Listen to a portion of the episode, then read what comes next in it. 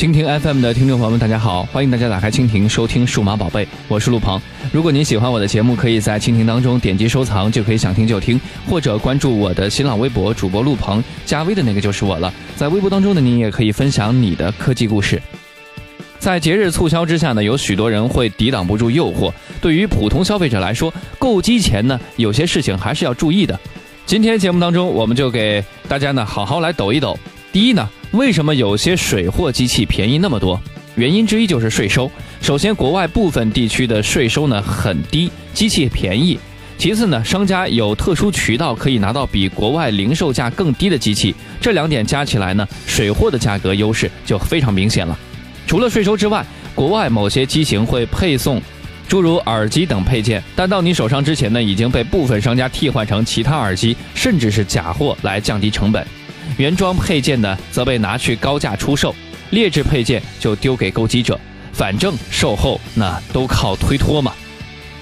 不要轻信没利润，没有不赚钱的商家，只有赚多赚少而已。第二，水货机器不同版本可以随便买吗？买手机是一件花钱还费心的事儿，所以必须不能太随便。根据不同市场需求，各个国家发售的机器呢，都存在一些小差异，比如网络支持、CPU 频率等等。HTC 以前就常被拿这些事情啊，呃，但是呢，最不能买的啊，就是日本、韩国以及有锁的机器。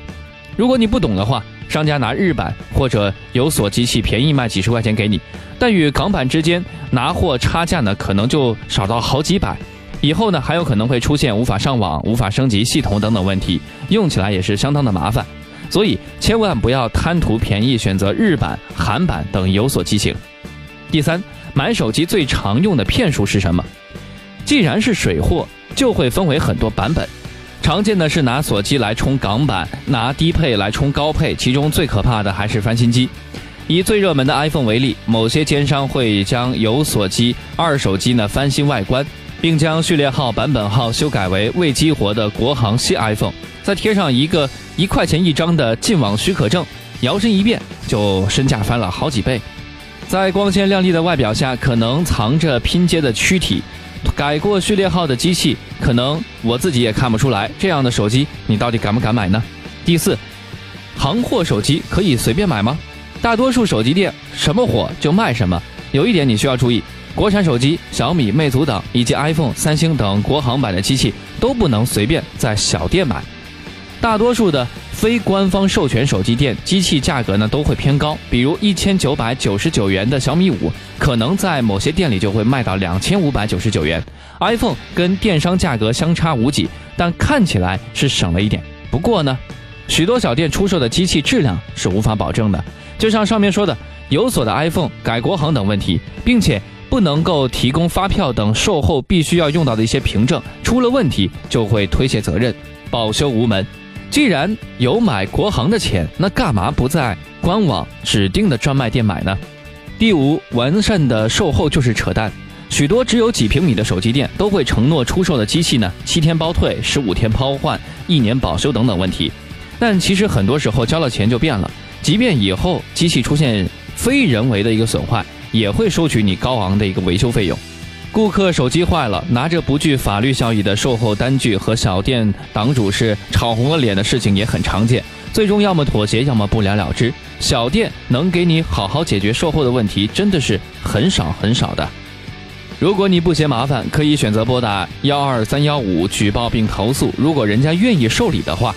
第六，手机配件就是个坑，机器利润并不大，配件利润才是真正的可怕。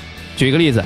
你看起来很棒的硅胶手机壳，可能批发市场只需要两块钱一个，但在加上了一块钱的包装之后，这款硅胶壳呢就要卖到八十到两百元，利润高达了上百倍。同理啊，还有非常多颜色艳丽的数据线、保护壳等等，这些东西只是外观好看，成本最多只要十几块钱，但你却要花上百元来买单，不划算之余，质量还让人不放心。所以听我一句劝啊。拿你在店里买配件的钱上淘宝上去逛一圈，总会有惊喜的。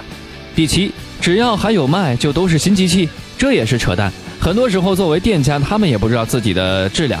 以三星 iPhone 等水货为例，建议在上市半年内呢就购买，时间长了，市场就会逐渐出现一些二手的翻新机，有小暗病的一些瑕疵机等等，一时贪便宜就非常容易被骗。手机内部的电子元件属于损耗品，正常情况下是不推荐生产两个月以上的库存机器。所以，如果你想购买冷门机型，那么我建议大家还是尽早的购买。总结一下啊，无论是买什么东西，归根结底还是希望大家不要太过于贪小便宜，在没有靠谱渠道的前提下，水货机器尽量选择港版，并在上市半年时间内要购买，货比多家，找靠谱的手机店购买。